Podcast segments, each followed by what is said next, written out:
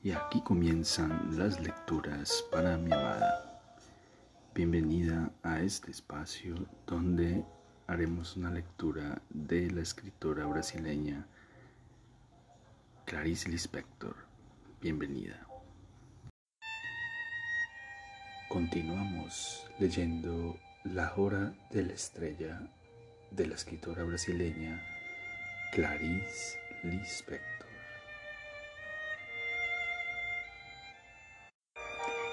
Cuando Olímpico le dijo que terminaría diputado por el estado de da Paraíba, ella se quedó boquiabierta y pensó,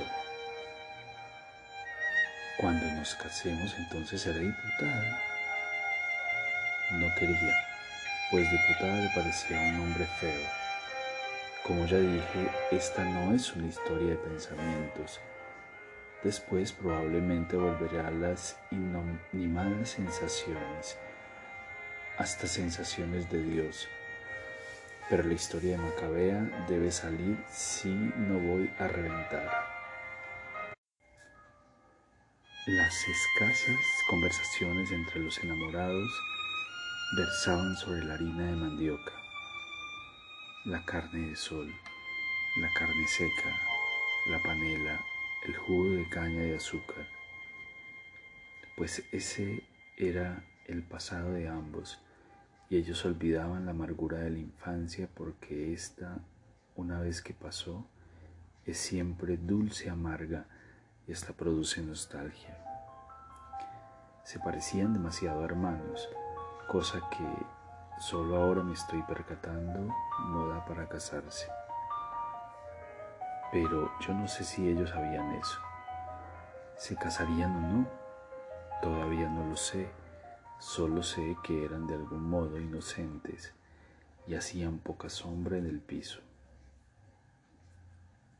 No mentí, ahora lo veo todo. Él no era inocente a pesar de ser una víctima general del mundo.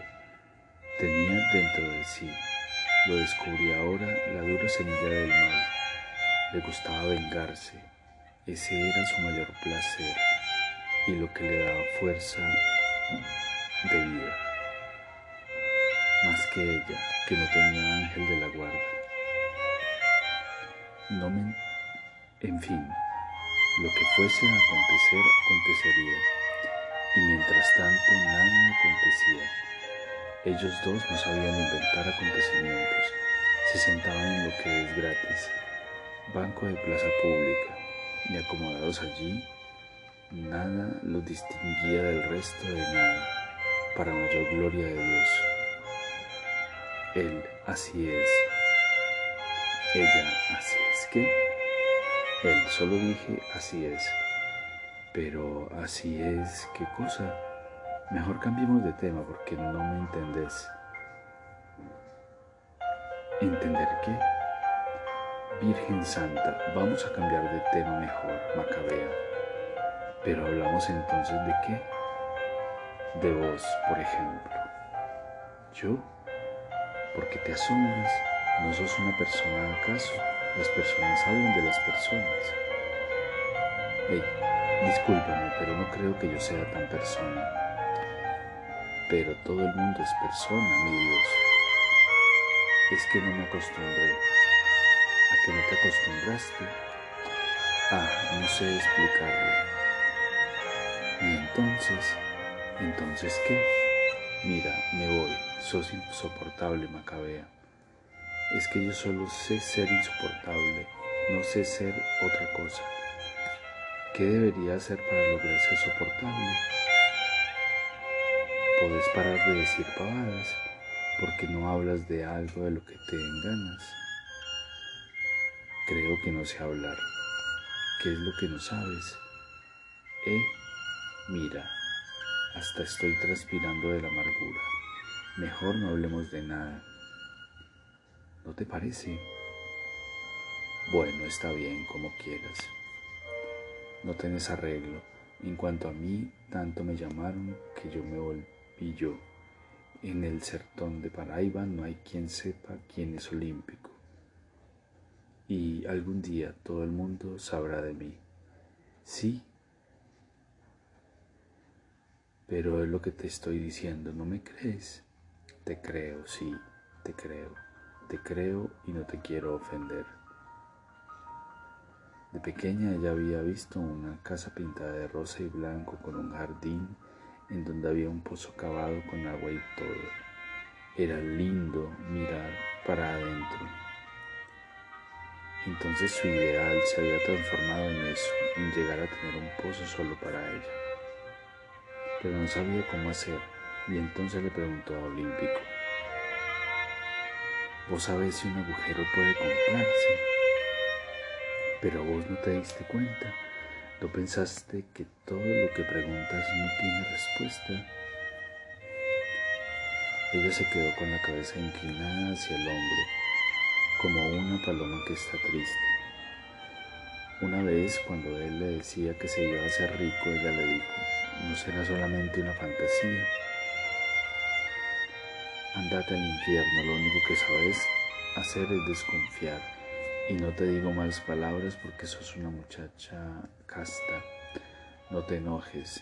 Dicen que enojarse puede producir un herida en el estómago. Para nada me enojo, yo estoy convencido de que voy a triunfar.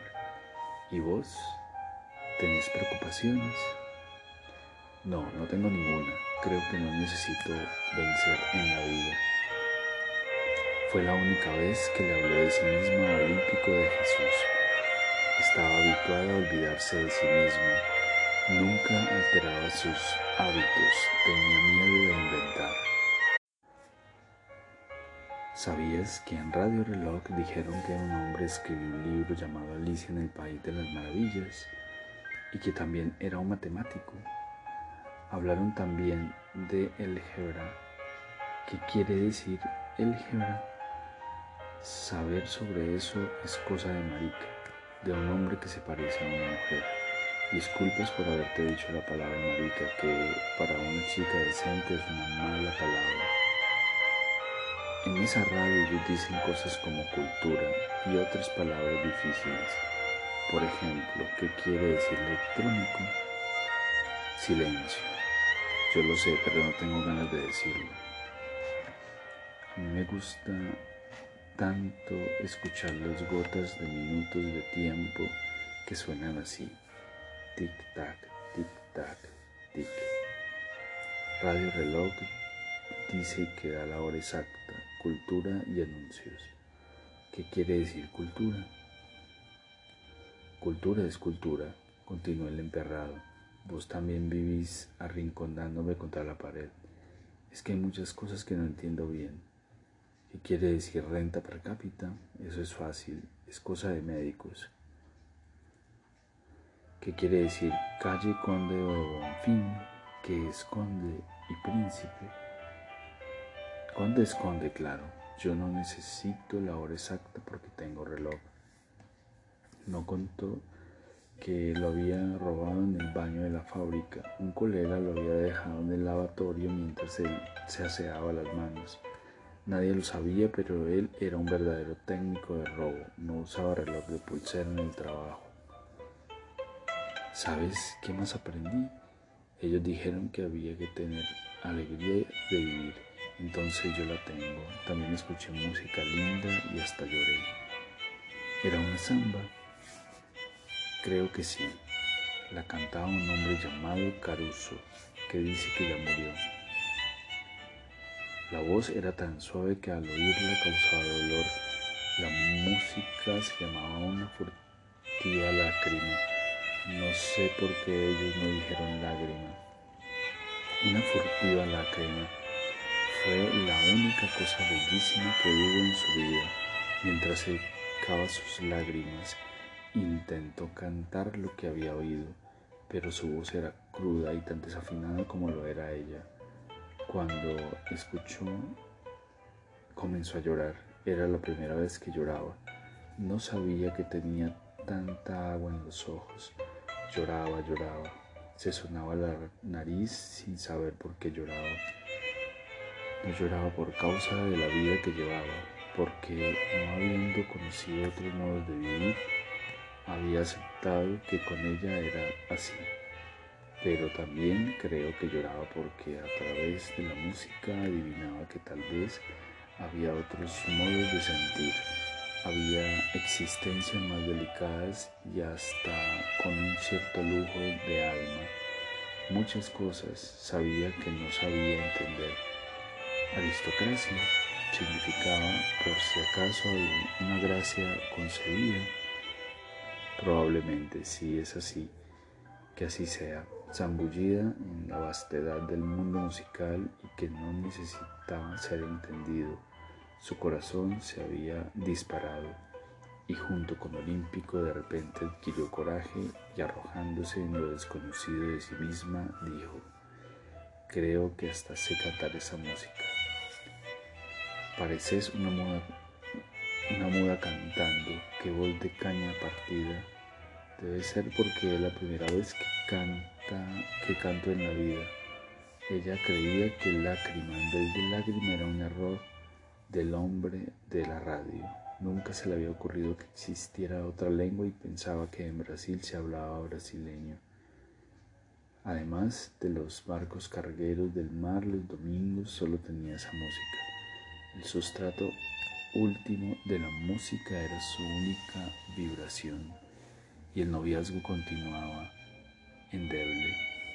Él, después de que mi Santa Madre murió, ya nada me retenía en Paraíba. De que murió, de nada se acabó su salud.